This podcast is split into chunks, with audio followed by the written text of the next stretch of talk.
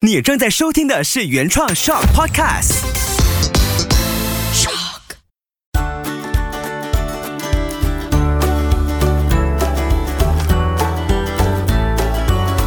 秋月的育儿天地，欢迎来到秋月的育儿天地。Hello，我是秋月。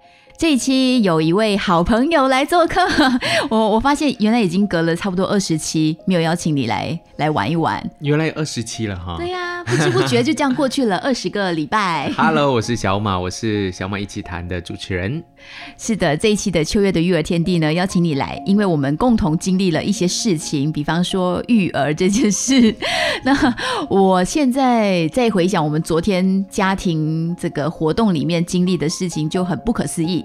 就是孩子们放学之后呢，妈妈送两位少爷去踢足球，上了足球课。特别的训练班，然后爸爸呢就换上了篮球衣去参与了一场友谊赛，嗯，蛮特别的啊，也是很好。虽然孩子一直是很想要说看爸爸比赛，嗯，然后爸爸也很希望能够参与孩子学习，只是时间就撞在一起，但就变成了一个感觉就是一个 sports day。对对对，然后妈妈就在那边尽情享受这三父子之间的运动日。我后来在想，哎，这个篮球是你很爱的事情，然后足球现在成为了我们家。两个小朋友，两个小男生很爱的事情。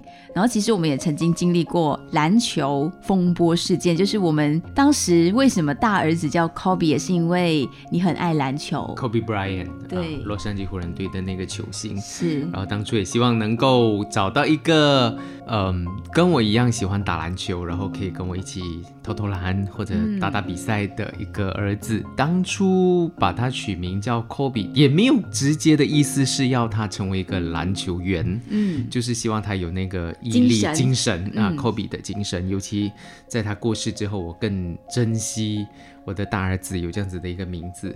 对，嗯，然后在他几年前，他大概两年前是吧两？年前，两年前他要自己选择一个体育学习课，那其实是去年啊，去年的事情，呃三年级啊、要上一个课外活动，嗯，他就自主选了篮球课，对吧？其实多多少少也是因为我们的期待。啊，我们有给他说，哎，不如就上篮球课啊。他之前也跟爸爸看篮球比赛，也知道他名字从何而来，嗯，所以我觉得在那个过程当中，他已经感受到大人对他的期待。就潜移默化就觉得说我应该要好好去打一个篮球一下，嗯去学篮球。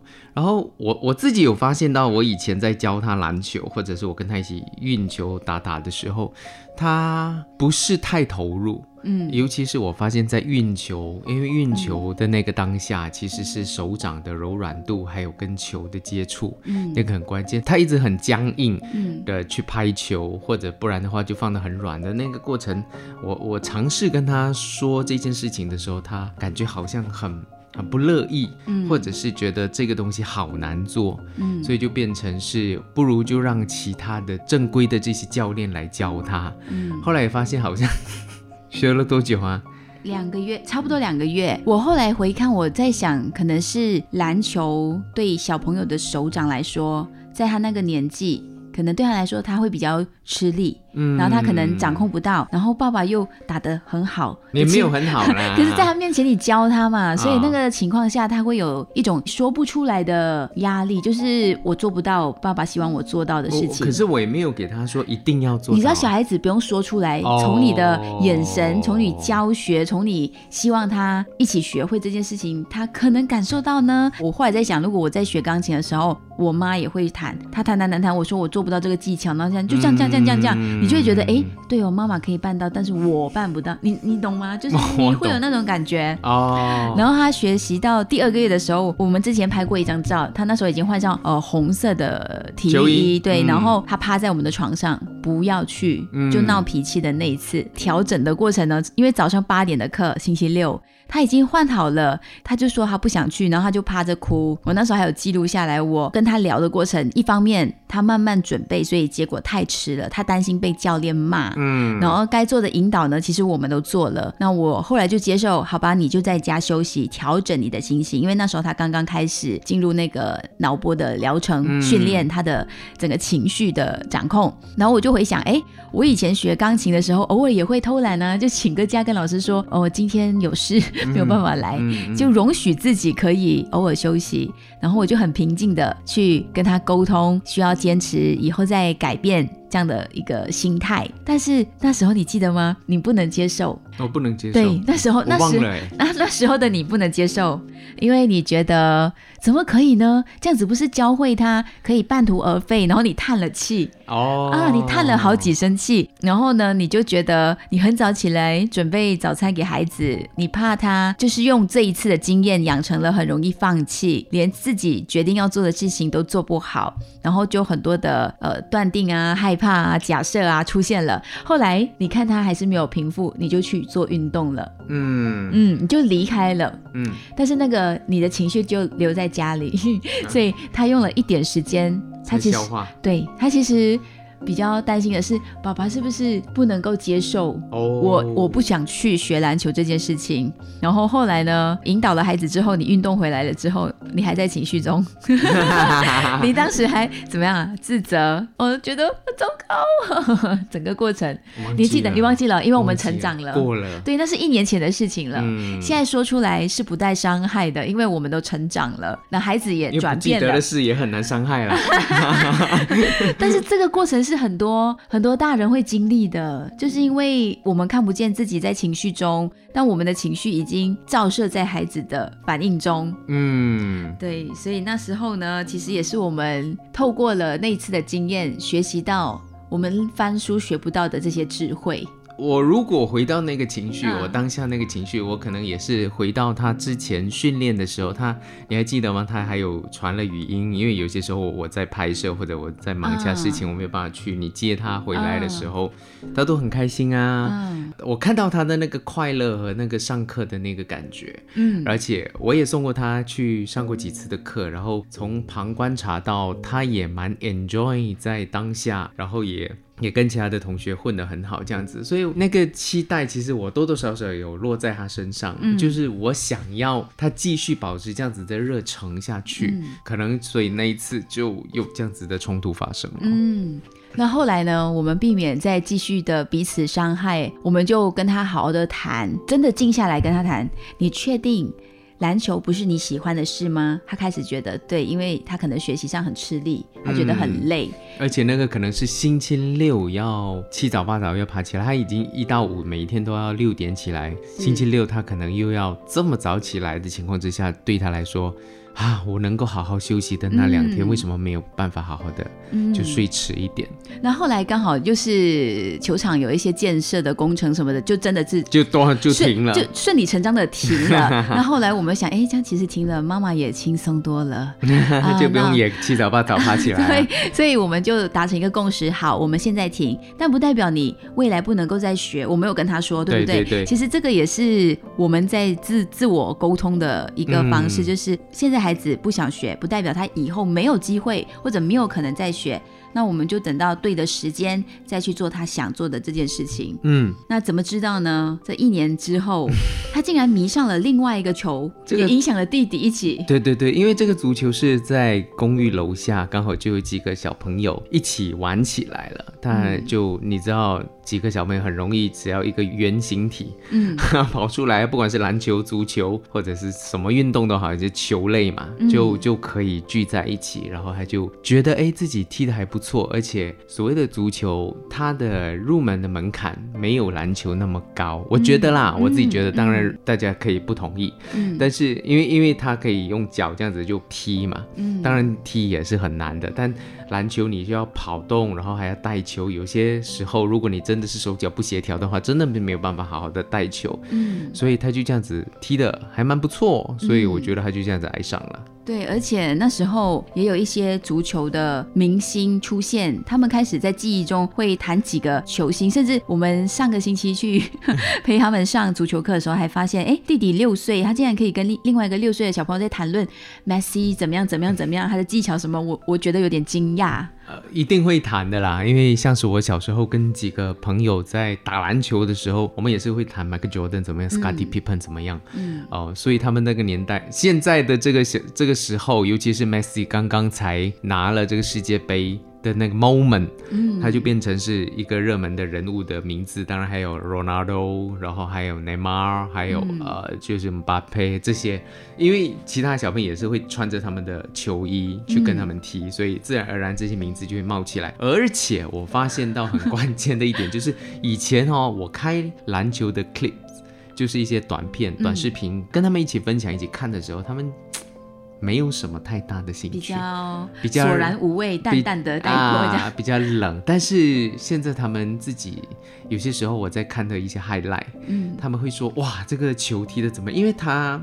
他喜欢上了，而且他也会问我，哎，爸爸，这个是 Messi 吗？我就说，哦，是啊，哇，他就会很聚精会神的看着 Messi 怎么样盘球，怎么样过人，怎么传球，怎么射门，等等之类的。而且他也会讨论说，我要怎么样去 copy 这些 skill，是，就变成哦，这个东西虽然爸爸自己踢的没有很好，也没有什么在踢了，因为我打篮球比较多。但是我之前怎么说都是一个体育主播，体育主播也是足球评论员。所以就多多少少可以跟他们谈论这些什么四四二啦、五三一啦、五这些东西咯。是，嗯。然后我观察到小朋友的热爱程度，包括说我们挑选餐厅，他也会去留意那个餐厅。如果如果上面有电视的话，哎，在播放着什么？是什么比赛的 highlight？是不 是有 live 啊？对对对，所以只要有餐厅播着这些足球的重播，他们两个就可以自得其乐，就可以吃的很开心。真的，你不要开玩笑。包括我们买呃零食、薯片什么。谁代言什么，他们也会特别去留意。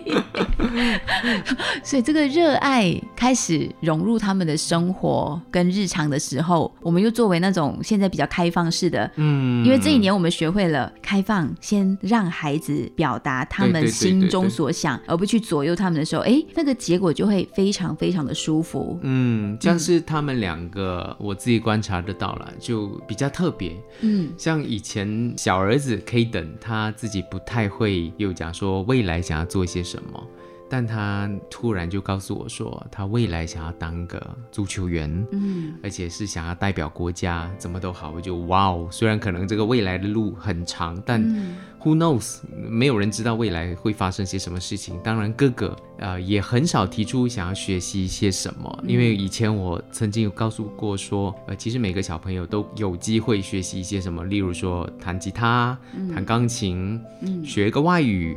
或者是你要学个运动，或者是怎么样的都可以，只要你告诉我的话，爸爸能力范围内都可以满足你。因为这个学习的过程，其实是我觉得对孩子来说是一个很重要的，不管学什么都好，他就主动提到跟我说要学。踢足球，那我们两个自然而然就开始上网，甚至是问其他的朋友，因为有有一个朋友他是很热衷于本地的呃足球运动的足运的，嗯，所以就问他有些什么小朋友的课，他就给了我们几个，然后我们就开始带他们去试课了。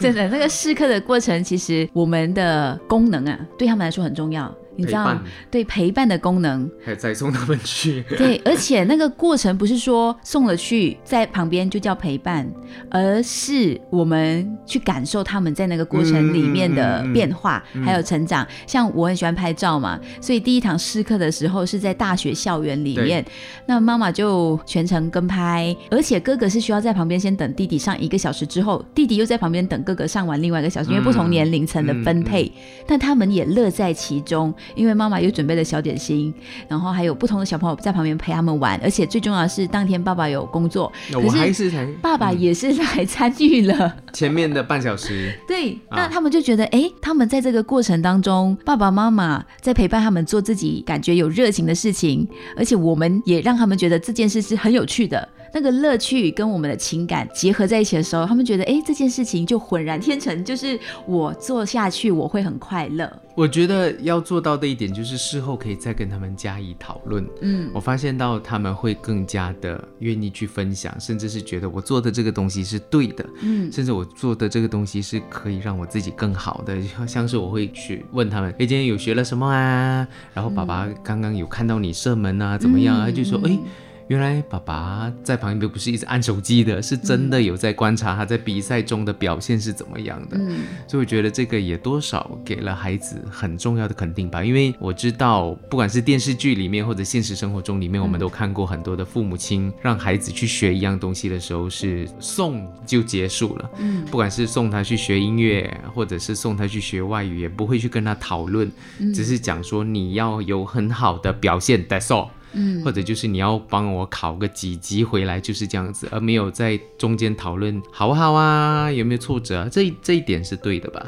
对对对，是需要去做讨论的，因为每一次每个过程其实都是彼此了解彼此很好的一个管道嘛，不只是说你热恋期你生了孩子，哎，你就这样子完成你的使命，不是的，因为我们引导孩子是一辈子的功课，嗯。所以这个过程呢，其实我也有尝试在用正向教养当中学习到的，就是了解孩子，还有我们自己的 thinking、feeling、deciding。啊，就是像孩子，他一开始我们说他不去篮球课，我就了解他的 thinking，他当时在想什么。哦，原来是怕老师骂，嗯怕教练骂他迟到。他的 feeling 就是很害怕啊，因为怕自己错过了做不到，但是又不想强迫自己，然后就压力跟怕大人失望，种种的感觉出现，变得很焦虑。嗯然后就一直趴在床上不敢面对我们。然后他的 deciding 就是，其实他真的很不想去了，我们能不能够尊重他的决定？嗯那包括现在他学足球也是的啊。我们像爸爸刚才跟他聊的过程，其实也是了解孩子在踢的过程、学习的过程，他的感受、他的感觉、他想法。他决定下一次应该做什么调整吗？嗯嗯，其实都是教会他们要为自己的决定负负责责任任。对，OK，这个负责任我我觉得父母亲也要扮演的一个角色，就是比他们还更兴奋，因为每次去踢足球的时候，好像感觉是我们准备好那些球衣啊，给他们弄，然后还准备一些小零食啊。对我们很期待，因为我们去到现场，我们两个也可以 grab 一些咖啡啊 什么，就我觉得我们也在享受那个过程。嗯嗯，因为因为现场我发现到说很多的父母亲送了他们孩子去那边训练或者去学这个足球的话，都有做到这件事的，有大部分的、都有很好的去给孩子肯定的对，眼神。因为我们其实就像旁边的观众，嗯就孩子他们在结束课程之前都会有一场小小的比赛，对那个场不管多大多小，龙门多大多小，都会听得到父母在 yes go，就是我们真的是投入在里面。是是是是是，所以其实就是学习的这一件事情是父母很重要的一种陪伴呢。对我们常常会想说，哎，给孩子上很多兴趣班。我觉得现在一个孩子可能就可以打几个兴趣班。但是回到重点，那是你想孩子去上，还是孩子自己想去上的？你以前有什么兴趣是你自己举手说我想去上，还是你妈妈有送你上上什么？没有哎，没有我我是一个不喜欢天 生天我是不喜欢学东西的人。啊，其实很正常啊，啊不是每个小朋友都很喜欢学东西，我我姐以前就有学呃那个叫做什么？画画。不是另外一个电子钢琴叫做什么 Organ 啊，然后家里就莫名其妙多了一台 organ，哎，可是我现在没有发现你姐姐有在弹啊。嗯就没有做这件事情了。我不知道，可能要跟她再聊一下，哦当初是她要的 还是是妈妈要父母要的因？为我之前去学钢琴哦，我妈后来跟我讲，是她小时候想学，啊但是自己学不到。对，但还好，她的女儿很爱，就是也 OK，就是顺理成章，我就考完了八级。哦。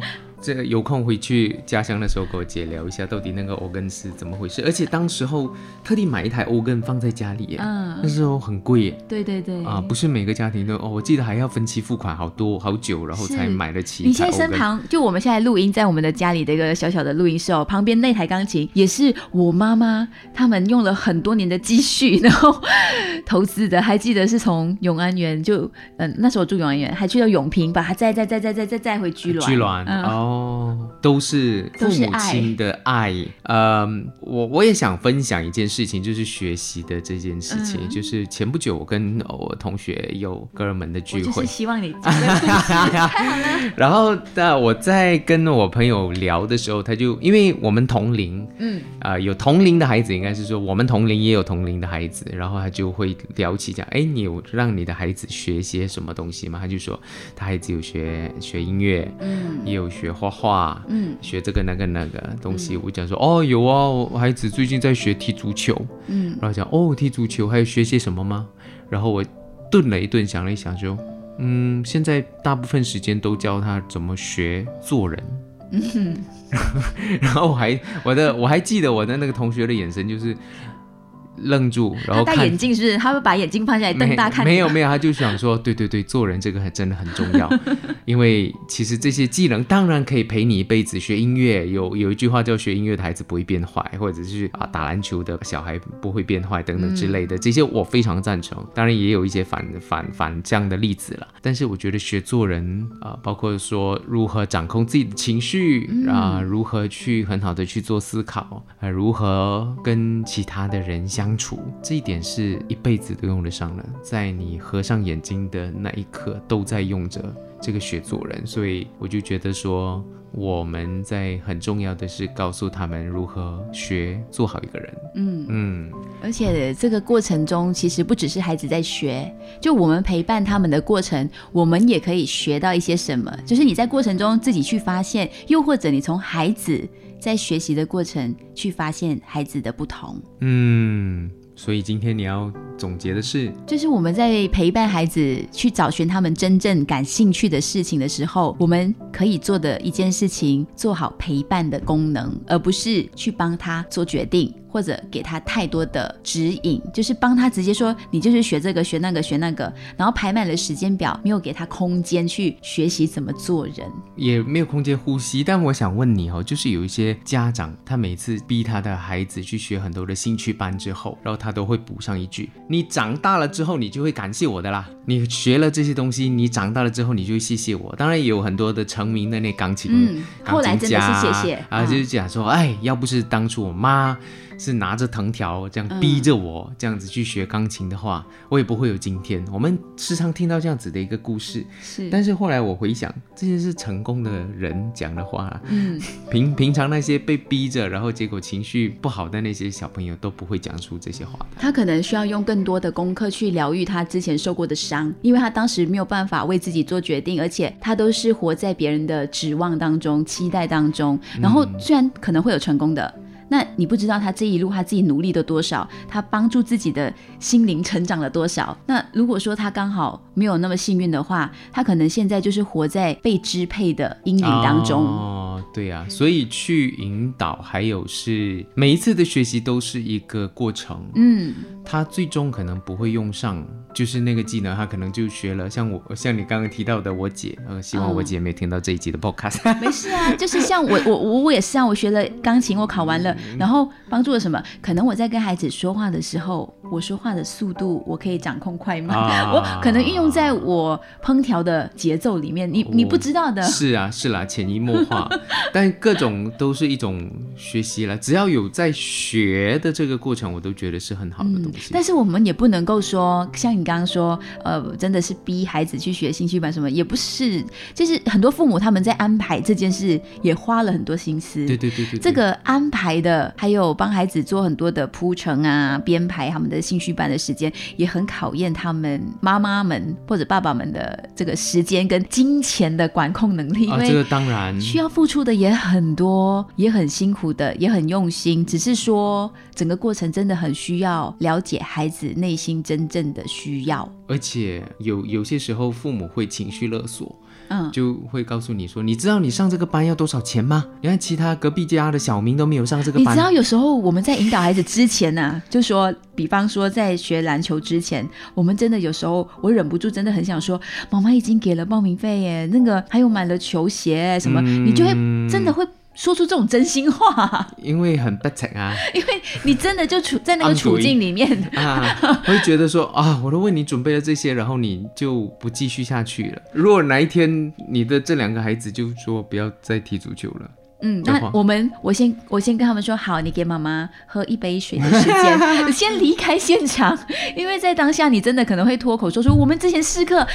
做做了多少功课，我们每个周末安排多少，你你真的会不小心说出这些你的苦处，因为、哎哎，还有小儿子 有学跆拳道这个东西啊。啊，他最近不是自己说他要学跆拳道，然后最近发现到说，他会去计算时间，呃他觉得那个时间成本，他更想回家陪我们，嗯。因为学跆拳道需要用额外的时间嗯，去你有发现我怎么做吗？你你怎么做？你有发现我怎么做吗？你的做法是？跟他说，那你就好好珍惜没有上课的那四天的时间哦，啊我们一定会早早不接他要看。对对对，痛苦的地啊方，要看快乐乐的地方。然后那个过程，你跟老师嘻嘻哈嘿的时候，是不是很快乐、很痛快？你可以释放你的能量啊，那就让他感受到好的那一面。然后最近老师还有问说，要不要给他考什么带是，啊？我们的选择就是，就是酸啊 不是让他 自由发展。啊，呃，因为觉得那个好像不是他最终的一个目标。对，所以真的这个目标设定也很重要。当我们送孩子去上什么兴趣班也好，那个目标很重要。嗯，如果我们的目标绑得太紧，我们太有原则，反而会变成是孩子学习上的压力。嗯，他如果真的很想要的话，就好像当初科比嗯突然就告诉我说：“爸爸可不可以让嗯他去学这样子的课？他知道需要花钱，嗯他知道需要花上我们的时间，所以他就很很诚恳的来跟我请求这件事情。我就觉得哇哦。”当一个孩子跟你这样子来请求这件事情的时候，我怎么有说不的理由呢？嗯，而且我们很开心啊，他不是活在他的这个扬名的期望之下，嗯而是他终于选择了他自己喜欢的，不是篮球，而是足球。没关系啦科比跟真的 Messi 也是好好朋朋友。友，而且最重要的是，他们真的可以找到一个释放体力、放电的地方，对不对？嗯之前呢，呃，有一位催眠治疗师朋友就问我们，哎，你孩子他会选择参加讲故事比赛，参加这种呃表达的活动，嗯嗯是不是因为受到我我们们身份的影响？嗯，还有我们都没有逼他。对我们都没有给他压力，都是让他自由选择。但是有时候孩子会活在大人的眼光下，哦有时候他会想要，哎，可能可以做一些呃证明还是什么的。那那次就真的有机会跟 Kobe 聊到这件事情，问，哎，你你之前想要参加比赛，你是呃真的想挑战自己，还是你是为了想让爸爸妈妈开心？然后他安静想了想，他想为自己。嗯，然后他说，我就问他，那你是百分之百的为自己吗？他说，嗯，百分之一是为了爸爸妈妈，哦百分之九十九是为了自己。我很开心，他去想象那个比重，因为这很重要，对孩子来说。嗯，因为他看到爸爸妈妈有在电视，所以他可能呢很难很难说，因为有时候叫他画画，学校请他画爸爸妈妈，直接他真的就画我们在电视机跑出来。OK OK，所以很好啊。所以对话很重要，就是你要让孩子知道他现在做的这件事情是为自己，嗯。而不是为了别人。嗯，嗯，就包括学兴趣班也是，对对对对，尤其是现在的这个社会真的太多资讯，嗯你你没有办法想象说接下来的资讯是什么，我都有引导过啊。其实我都多少有问过说，有没有尝试要学另外一种语言呐、啊因为有些时候他看到一些影片有日文的话，嗯讲说，哎，有兴趣学吗？嗯，如果没有兴趣就算了咯。对啊，你还有问他要不要学 coding，, coding 现在很重要、对啊，Roblox 他也在嗯玩。我讲说，嗯，你如果学会 coding 的话，搞不好以后你可以自己写个 game 出来啊。嗯，都有引导过啊，嗯但最后他现在选择的就是他最爱的足球了。对，但是这点也很重要，你现在引导未必说以后他不会。啊想要，嗯就我们现在很多做的动作，其实也是时间累积的，一天一点、一天一点的引导陪伴，他不会马上看到效果，但是谁知道，就是可能五年后、十年后，诶，他意识到那个也很重要，他自己自发的去学习了。我我突然讲，觉得大人的身教很重要，除了引导之外，还有就是因为我们最近勤劳的运动 啊啊我整个瘦下来了 情况之下，其实多少影响到 Kobe。Kobe 在大概半年前，其实算是一个略胖的小孩，嗯，微胖啦，没有很胖那种，但是哦，其他的人看到就觉得，哎哎长肉长了肉了。他听进去的时候，嗯虽然很多的大人哦是不会在乎小孩子的那个感受受的，他就会直接当面讲哦，长肉了哦，有点肉肉胖胖了哦。嗯啊，虽然后面会补一句，这样也很可爱啊，但他其实会在意。是，所以他现在努力的运动，或者是吃也有在控制，包括各种各样的东西都好，然后让身材慢慢 fit 回来。嗯，但是我们还是跟他强调，像爸爸现在瘦，其实也是为了健康。对对对对对，所以他也说，嗯，他也是要健康。他他也在长身体啦，所以我们也没有去控制他是什么。对，那说回来哦，你看我们连吃连运动都会影响孩子。那爸爸妈妈，你本身除了工作、照顾家、赚钱、养孩子，你的兴趣也很重要。嗯，因为孩子也会从我们大人身上看到我们怎么样去做自己喜欢的事情，然后去享受我们自己感兴趣的这种活动，孩子也会跟着感觉得到，然后也会把他们喜欢的事情做得更好。其实不要去逼迫你自己本来就没有兴趣的东西，然后让孩子去学，除非孩子自己主动要。嗯，如果就你原本就对学古筝。啊，学华乐这件事情完全一点，你听到华乐就头痛。假设啦，嗯，然后你就逼你的孩子去学华乐，觉得现在华乐很好。假设根本就是本末倒置的一个家庭做法了。对对对，不要为了兴趣而去兴趣，是这样子吗？不要，真的很好。哦，就像我最近呢，真的，因为我我的兴趣就是分享、说话，然后朗读故事给孩子听。然后我最近就真的加入了 Kobe 的爱心妈妈，去图书馆讲故事给小朋友听。一开始 Kobe 就觉得很累啊，你不是很累吗？就为什么要特别做这件事情？然后就让他知道，因为妈妈现在有能力了，嗯，时间分配也比较自由弹性。所以我可以去做这件事情，也会很快乐。嗯，那他开始就接受了，是哦，原来大人有能力的时候，也可以继续的在自己喜欢的事情，换个方式去增加自己的乐趣。嗯，我觉得支持很重要啦。总总的来说，我觉得就是孩子要学一样东西，真的是学好的东西啦。当然是我们自己可以分辨还有判断，他学的这个东西对他来说有什么帮助。当然，可能很多人也觉得你踢什么球啦？你看马来西亚的足球员哪里有出席的之类的这些。对我们身旁真的会有一些亲友出于好心就会讲，但是你看看哦，马来西亚没有几个华人的足球员，那我们听过就算了。我我其实我会觉得哈。想太远了，你你想太远，他只是单纯想要去运动、去学、去做一个，根本没有去想那么多。我我也不期望他接下来周薪有多少万、多少万这样。我们这个过程也是自己在学习，陪伴孩子活在当下。